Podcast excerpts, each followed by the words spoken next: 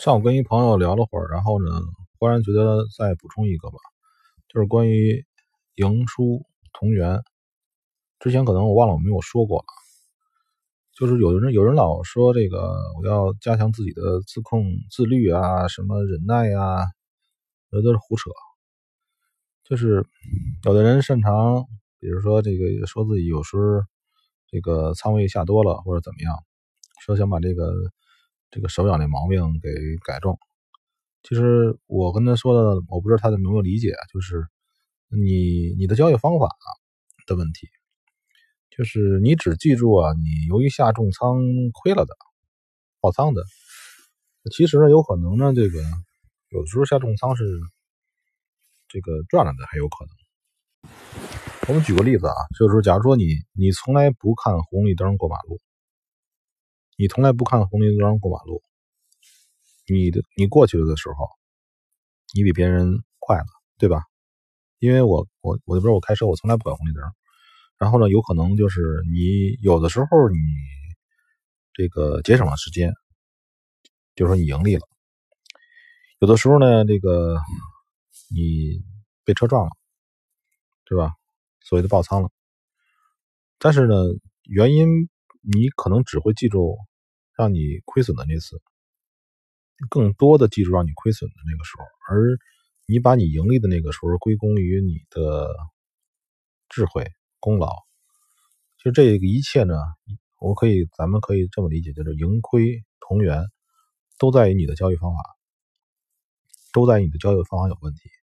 你没有认识到红绿灯这个概念，就说有的人说我这个。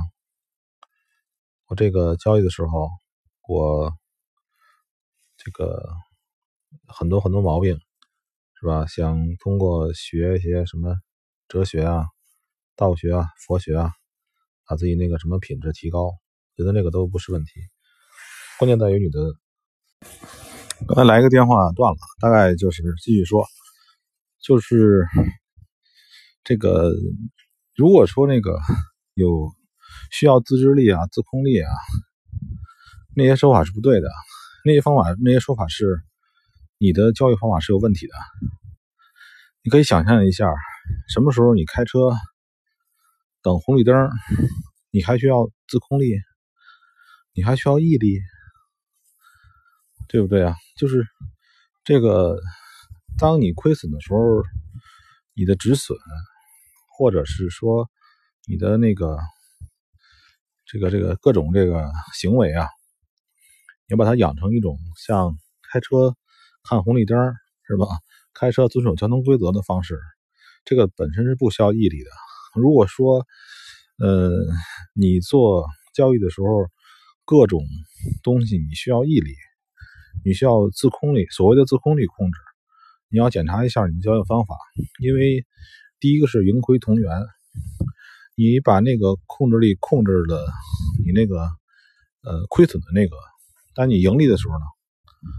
问题是你怎么能确定你犯规了，你闯红灯了之后是盈利是亏损呢？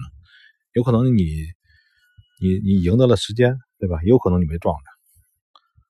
OK，先这么着，刚才说的等于忘了。